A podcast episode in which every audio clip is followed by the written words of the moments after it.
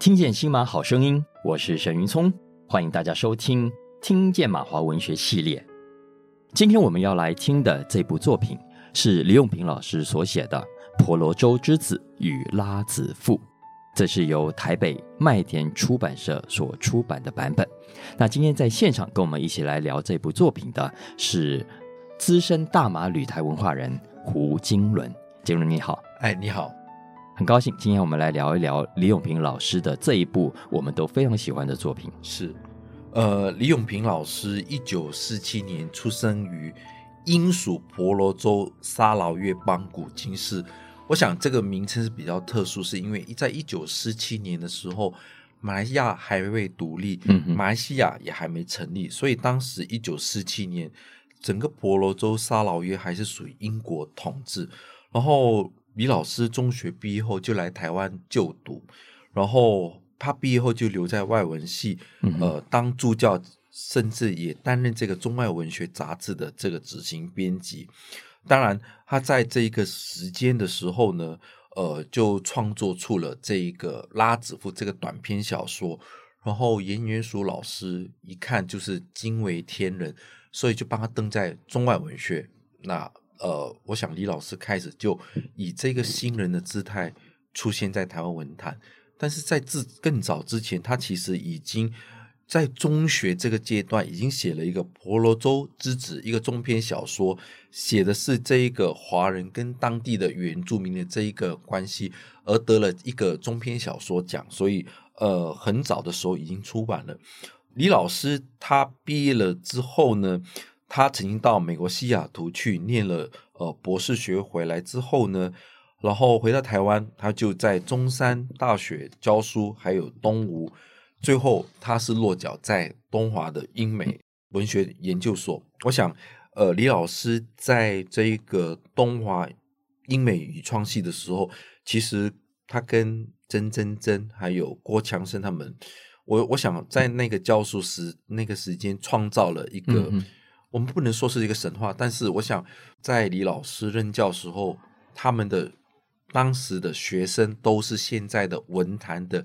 重要的这些作家，包括甘耀明、何志和、许荣哲这一批。目前我们看到，就还有很多，包括孙子平。嗯哼，现在台湾的重要年轻的新生作家，其实都是因为当时东华创系的时候，也网罗了台湾很多很棒的老师，对，一起到那里去。是，嗯，那李永平老师。我想，如果要问在台湾的读者的话，呃，票选出如果讲到马华作家，你所认识的马华作家，我想要票选前三名，里面一定有李永平老师啊。对，我想李永平老师真的是会排第一名。是的，是的。我我记得我来台湾的时候，其实。老师的作品啊，你不要说在马来西亚我都买不到，所以我我李老师的作品是来了台湾我才读了，像《吉林春秋》，我是大一的时候去书店看到，我就拿了就回来买了啊。所以李老师的作品很多啊，除了刚刚讲了《婆罗洲之子》《拉子妇》《吉林春秋》，还有后来的《海东青》《台北的一则寓言》《雨雪霏霏》《大河尽头》《朱灵书》《月河三部曲》《新侠女图》等等。对。那呃，其实老当然老师中间还有一部就是这个《朱林漫游仙境》啊，对，《朱林漫游仙境》。那这一次这一呃这一本《婆罗洲之子与拉子妇》，它一个是中篇小说，一个短篇小说集。这一次我们就合在一起，嗯，把它一同呈现。其实是为什么？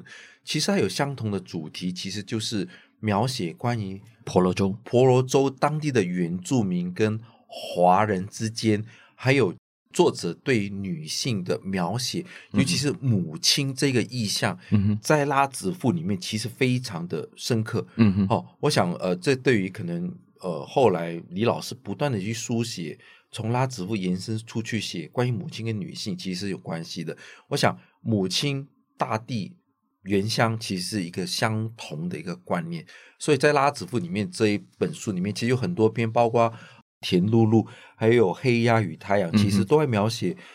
都是女性的故事。女性华人还有跟当地原住民的紧张的这个关系，就是我想这是呃李永平老师一直所关注的一个重要。其实回到那个年代啊，对，呃，在东南亚的华人女性，呃，其实不止华人女性，应该说整个女性啊，对，是是是一个很值得大家去去关注的一段历史。是啊，因为相对的封闭，是。相对的保守，对，但是呢，在生活上又产生出很多的冲撞。对，呃，族群与族群之间，嗯、呃呃，即使是同样族群之间，从中国带去的习惯，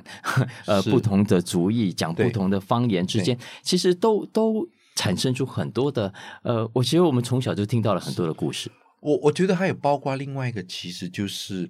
呃，在拉子父里面，李老师特别提出了，嗯、在父权社会底下女性的这个地位的一个探讨。还有第二层问题，就是原住民女性的地位。我想这次大概是李老师他的生活经验，他所观察到的，这在拉子赋里面非常的深刻。嗯，那我想同样的问题，就是回到看台湾的。我们的原住民的女性的这个地位，我想其实是相同的一个、嗯、一个问题。我印象很深，其实我们虽然在马来西亚长大，但我我自己是在城市里面长大的，所以我跟原住民之间的距离是非常遥远的。我也是，嗯，但是我也是因为看了拉子富才哦，原来有原住民，然后因为拉子富这个故事，然后其实、嗯、呃，大家去看就会很就会知道，这其实是一个我读了。心里很沉重的一个故事啊，所以你你会会感受到，在当时的马来西亚、当时的婆罗洲不同族群之间的这个紧张关系。对，我我想在拉子父里面，其实包括还有就是，呃，乌鸦与太阳里面其实描写非常多，就是这些华人，然后母亲跟儿子随时会担心，就是自己会被呃，就是可能有紧张关系或者是什么风吹草动。一发生，嗯，他们随时面对生命的危险，嗯，我想这就是所谓的那个种族冲突，一直围绕着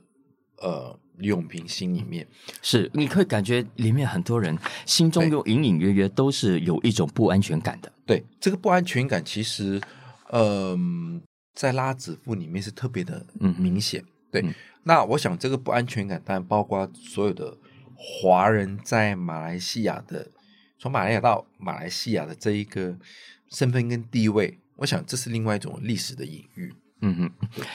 经伦你自己呃会给听众什么样的建议啊？就是我们在听李永平老师的这两部作品《婆罗洲之子》跟《拉子父》的时候，呃，我想各位听众在听的时候，其实不妨慢慢就是进入，然后去聆听李老师每一个文字里面所代表的隐喻。那我想。你进入了婆罗洲之子跟拉子赋之后呢，后面再进入李老师更多的书的时候，